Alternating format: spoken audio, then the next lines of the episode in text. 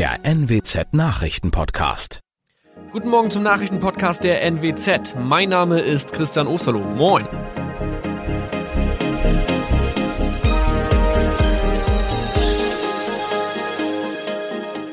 Und das sind unsere regionalen Nachrichten am Morgen. Die Grünen wollen Moorstraße in Oldenburg umbenennen. Viereinhalb Jahre Gefängnis für Falschgoldhandel. Und Landkreis Kloppenburg meldet ersten Omikron-Fall. Der Name Moorstraße könnte laut den Oldenburger Grünen rassistisch aufgefasst werden. Deshalb fordern diese eine Umbenennung. Die Straße wurde allerdings nach Hermann Moor benannt, einem der ersten Siedler in der Gegend. Um Missverständnisse auszuschließen, beantragen die Grünen eine Änderung in Hermann Moor Straße. Dann müssten alle Anwohner ihre neue Adresse in ihren Pässen angleichen. Außerdem müssten Polizei, Feuerwehr, Rettungsdienste und Anbieter von Navigationssystemen informiert werden. Die Stadtverwaltung schlug vor, ein Zusatzschild mit Informationen zur Person Hermann Mohr anzubringen. So könne man alle Irritationen beseitigen. Tobias G. musste wegen dem Verkauf von Falschgold am Mittwoch vor das Landgericht Oldenburg. Nachdem der Schortenser bereits im Mai zu einer Freiheitsstrafe von mehr als drei Jahren in Jever verurteilt wurde, betrieb er seinen Handel auf eBay Kleinanzeigen weiter. Das wog bei der Verhandlung schwer auf. Der 27-Jährige schrieb in die Inseratsüberschrift das Wort plated, was so viel bedeutet wie überzogene und nur vergoldete Ware. Da im weiteren Anzeigentext aber die Rede von einem Reinheitsgrad war und die abgebildeten Goldbarren eine Seriennummer trugen, handelt es sich hierbei um eine Täuschung. Tobias G. wurde zu viereinhalb Jahren Haft verurteilt. Ein weiterer Fall der neuen Omikron-Variante ist am Mittwoch im Nordwesten bekannt geworden. Der Kreis Kloppenburg bestätigt, dass eine Frau bei ihrer Rückreise aus Südafrika am Hamburger Flughafen positiv getestet wurde. Sie befindet sich weiterhin in Hamburg in Quarantäne. Da die Frau im Landkreis Kloppenburg lebt, sei auch das Gesundheitsamt Kloppenburg für diesen Fall zuständig. Zuvor gab es bereits bestätigte Omikron-Fälle in der Wesermarsch und im Kreis Leer. Das waren unsere Nachrichten aus der Region. Weitere aktuelle News aus dem Nordwesten finden Sie wie immer auf NWZ Online. Und Aktuelles aus Deutschland und der Welt hören Sie jetzt von unseren Kollegen aus Berlin. Vielen Dank und schönen guten Morgen. Ich bin Maja Däne und das sind heute unsere Themen aus Deutschland und der Welt. Deutschland fährt runter. Ab Mittwoch gilt im ganzen Land ein harter Lockdown. Opposition begrüßt Corona-Notbremse, fordert aber langfristige Corona-Strategie. Und fast am Ziel. Sechs Wochen nach der US-Wahl stimmen Wahlleute über den Präsidenten ab. Jetzt ist es also soweit. Ab Mittwoch gilt in ganz Deutschland ein harter Lockdown. Im Klartext heißt das, das öffentliche Leben wird komplett runtergefahren. Bund und Länder haben die Notbremse gezogen, weil der seit November geltende Teil-Lockdown offenbar einfach nicht ausgereicht hat. Die Zahl der Neuinfektionen und der Todesfälle ist weiterhin viel zu hoch und in den Krankenhäusern arbeiten Ärzte und Pfleger mittlerweile am absoluten Limit. Die Liste der Verbote, die ab Mittwoch für uns alle gelten, ist ziemlich lang. Die meisten Geschäfte müssen komplett schließen und nur Supermärkte, Apotheken und Drogerien dürfen geöffnet bleiben. Zwischen dem 16. Dezember und dem 10. Januar machen außerdem auch Schulen und Kitas dicht. Privat treffen dürfen sich nur noch Familien aus zwei Haushalten mit maximal fünf Personen. Böllern und Alkohol trinken im Freien ist verboten und Gottesdienste dürfen nur dann stattfinden, wenn Mindestabstände eingehalten werden. In der Kirche gilt Maskenpflicht und Singen ist nicht erlaubt. Das ist natürlich besonders an Weihnachten ganz schön hart. Meine Kollegin Zoe Tassovali hat sich die neuen Regeln und Verbote mal genauer angeschaut. Zoe, jetzt haben wir also nur noch zwei Tage Zeit, um letzte Besorgungen zu machen oder schnell noch zum Friseur zu gehen. Müssen wir jetzt mit vollen Innenstädten und Panikkäufen rechnen? Davon gehe ich schwer aus. Das hat man ja auch schon jetzt am Wochenende gemerkt. Die Innenstädte waren voll, weil viele ja auch schon mit einem Lockdown bzw. strengeren Regeln ab dieser Woche gerechnet haben. Das war aber deshalb übrigens auch der umsatzstärkste Tag im diesjährigen Weihnachtsgeschäft, sagt der Einzelhandelsverband, aber eben kein Vergleich zu den Vorjahren. Die Einnahmen sind deutlich geringer, deshalb sind die Läden auch nicht begeistert, dass sie übermorgen schließen müssen, denn sie fürchten, trotz Corona-Hilfen, eine Pleitewelle. Klar, jetzt vor Weihnachten machen die Geschäfte ja normalerweise Rekordumsätze. Die Bundesregierung hat trotzdem vor ausgiebigen Weihnachtseinkäufen in letzter Minute gewarnt. Aber gehen wir mal ein paar Tage weiter. Wie sieht es denn an Silvester aus? Wenn ich schon Feuerwerksraketen besorgt habe oder zufällig noch welche im Keller rumliegen, darf ich die dann zünden? Das ist an sich ehrlich gesagt nicht verboten, aber es wird appelliert, keine Raketen zu zünden, weder an Silvester noch an Neujahr. Wenn es da doch einen Unfall geben sollte, könnten das die Krankenhäuser jetzt echt nicht gebrauchen, denn die sind ja schon an der Belastungsgrenze. Was aber verboten ist, sind Feuerwerke in Innenstädten oder auf belebten Plätzen zum Beispiel. Das darf es nicht geben. Und generell dürfen sich an den Tagen keine Menschen draußen zum Böllern versammeln und es gibt draußen auch ein Alkoholverbot. Der harte Lockdown dauert ja jetzt erstmal bis zum 10. Januar. Aber was passiert eigentlich danach? Ist dann alles wieder beim Alten? Schwierig. Vielleicht hören wir uns kurz an, was NRW-Ministerpräsident Laschet dazu sagte. Jegliche Prognose, die über vier Wochen ausgerichtet ist, geht schief. Ob Schluss ist mit dem Lockdown nach dem 10. Januar, hängt, denke ich, auch davon ab, wie wir uns alle verhalten.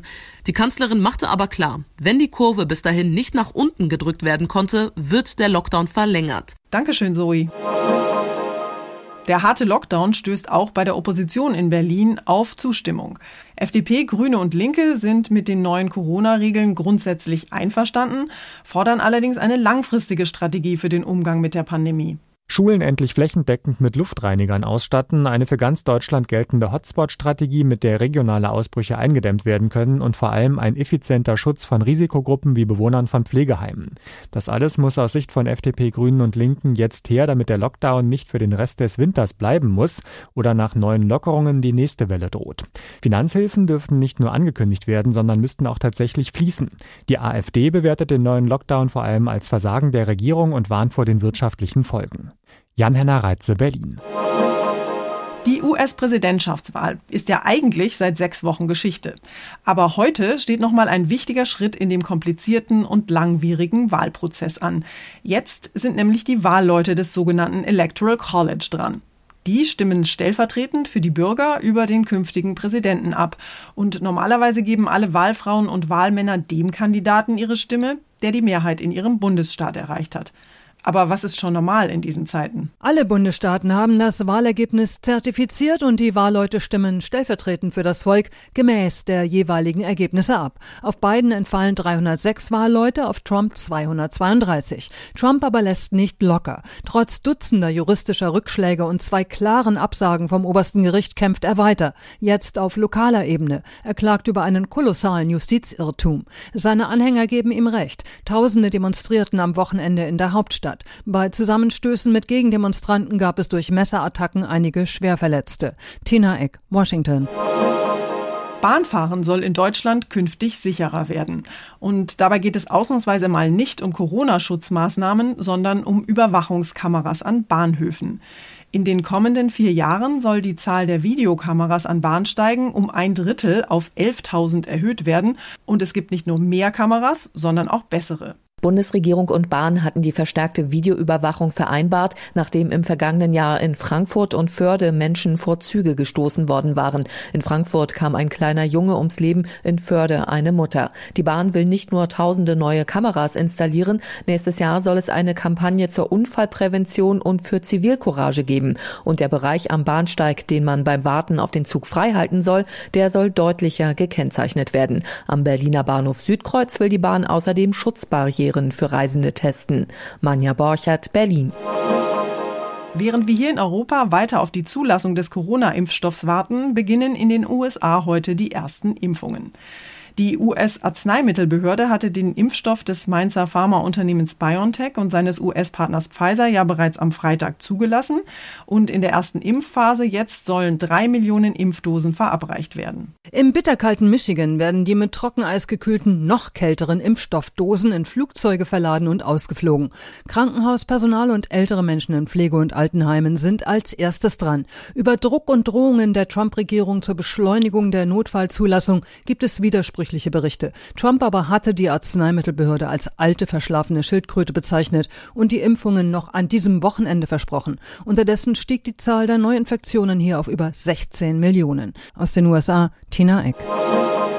Der britische Krimi-Autor John le Carré ist tot. Sein Agententhriller Der Spion, der aus der Kälte kam, hatte ihm, der selbst als Spion für den britischen Geheimdienst gearbeitet hatte, Anfang der 1960er Jahre weltberühmt gemacht. Le Carré, der mit bürgerlichem Namen David Cornwell hieß, starb an einer Lungenentzündung. Er wurde 89 Jahre alt. Geheimnisse, Verrat und Lügen durchzogen Le Carrés familiäres Umfeld. Das waren auch die Themen, um die es vor allem in seinen Büchern ging. Seine Mutter verließ die Familie, als er fünf Jahre alt war. Sein Vater war ein Hochstapler, der zwischen erschwindeltem Reichtum und dem Gefängnis pendelte. Mit ihm setzte sich Le Carré in vielen Büchern auseinander, beispielsweise in Ein blendender Spion. Mit seinem dritten Roman Der Spion, der aus der Kälte kam, gelang ihm der Durchbruch. David Riemer Nachrichtenredaktion.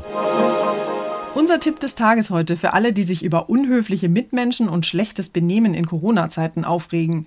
Mit dem neuen harten Lockdown geht die Corona-Krise ja jetzt in eine neue Runde und obwohl wir alle schon ziemlich genervt sind von den vielen Einschränkungen der vergangenen Wochen und Monate, müssen wir uns jetzt also noch mehr zurückhalten, noch mehr verzichten und noch mehr Geduld haben. Vor allem auch mit unseren lieben Mitmenschen, den Maskenmuffeln und Dränglern an der Supermarktkasse zum Beispiel.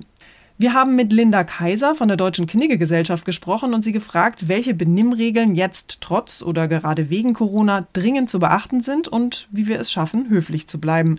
Frau Kaiser, wie sehr haben denn Umgangsformen im Corona-Jahr gelitten? Irgendwie habe ich das Gefühl, dass die Leute immer unhöflicher werden. Wenn man die Einzelfälle mal weglässt, über die ja dann auch das eine oder andere Mal berichtet wird, hat es eigentlich so eine Renaissance der, des guten Benehmens im Corona-Jahr gegeben. Wir waren ja angehalten, Abstand zu halten, aufmerksam zu sein, Verantwortung zu übernehmen. Und das sind alles gute Umgangsformen, äh, ja, die einfach Überlebensnot wichtig geworden sind und deswegen eine viel mehr Aufmerksamkeit bekommen haben. Aha, also benehmen sich die Leute tendenziell eher besser als schlechter in dieser Krise. Wieso das denn? Also zum einen ist es natürlich eine große Hilfe, wenn man ähm, sich Zeit für etwas nimmt. Und dieses sich Zeit nehmen, bringen die Umgangsformen zur Zeit einfach mit sich. Wir können nicht uns mal eben schnell irgendwo durchdrängeln, weil es heißt heutzutage Schlange stehen. Man kann nicht irgendwo mal eben ein, eine böse oder schnelle Bemerkung machen, weil die Maske uns daran hindert, gehört zu werden. Und deswegen ähm, gehen wir miteinander etwas umsichtiger um, als das vorher der Fall gewesen ist. Okay, vielleicht mal ein konkretes Beispiel. Was rät denn der Benimmpapst Knigge, wenn die Nachbarn sich nicht an die Corona-Regeln halten? Soll ich dann die Polizei rufen? Also das schlechte Benehmen fängt in dem Moment eigentlich schon an, indem ich meinen Nachbarn hinterher äh, spioniere. Wenn Sie allerdings merken, dass regelmäßig im Hinterhof oder bei den Nachbarn Partys stattfinden, dann ist im ersten, im ersten Schritt sicherlich eine Anfrage an den Nachbarn selber. Und falls der Nachbar sich dann völlig uneinsichtig zeigt, kann man sicherlich sich an entsprechende Ordnungsbehörden auch wenden, um hier einen kleinen Gedankenanstoß zu geben, das doch vielleicht für die Zeit der Pandemie abzustellen. Dankeschön, Linda Knigge. Äh, Verzeihung, Linda Kaiser. Und zum Schluss gönnen wir uns eine Tüte Gummibärchen. Nach der Überdosis Lebkuchen am Adventswochenende brauche ich zumindest mal dringend eine kleine Abwechslung. Gummibärchen, Lakritzschnecken oder Colafläschchen, völlig egal. Denn Haribo macht Kinder froh und Erwachsene ebenso. Diesen Werbeslogan kennt in Deutschland ja wirklich jeder. Und die dazugehörigen Gummibärchen natürlich auch. Erfunden hat sie ein gewisser Hans Riegel aus Bonn Daher kommt auch der Name Haribo. Hans Riegel war Bonbonkocher und hat die klebrigen Beeren vor 100 Jahren in einer Bonner Hinterhof-Waschküche zusammengerührt. Das war der Beginn einer zuckersüßen Weltkarriere. Unser Gummibärchen-Gourmet Thomas Bremser hat sich mal durch die Geschichte der gelben, grünen und roten Beeren genascht. Thomas, der wohl größte Erfolg von Haribo sind ja die Goldbeeren. Wie lange gibt's die denn schon? Ja, schon 1922 hat Hans Riegel die Gummibärchen erfunden. Die waren damals noch größer und schlanker als heute und hießen Tanzbären. Zwei Stück gab es damals für einen Pfennig. Bei Haribo muss ich ja immer sofort an Thomas Gottschalk denken. Der war ja eine gefühlte Ewigkeit der Goldbeeren-Chefvermarkter. Ja, der hat 24 Jahre lang für Haribo geworben in 260 Werbespots auf der Wetten das Couch. Da konnten Hollywood-Stars die bunten Beeren essen und noch heute wird Gottschalk auf der Straße erkannt, auch wegen diesem Werbedeal. Die einen sehen mich natürlich als coolen Opa und die anderen sagen, ich bin mit dir groß geworden. Die einen kennen mich von den Goldbeeren, die anderen kennen mich vom Fernsehen. Ist mir egal, Hauptsache sie kennen mich. Haribo und ich, das ist eine Ehe, die nur der Himmel trennen kann, meinte Gottschalk mal. Vor sechs Jahren endete dann der Vertrag. Dennoch steht dieser lange Werbedeal noch heute im Guinness-Buch der Rekorde. Gottschalk und die Rekordgummibärchen. Also ich mag ja die gelben am liebsten. Dankeschön, Thomas. Das war's von mir für heute. Ich bin Maja Däne. Kommen Sie gut in den Tag und bleiben Sie gesund. Tschüss, bis morgen.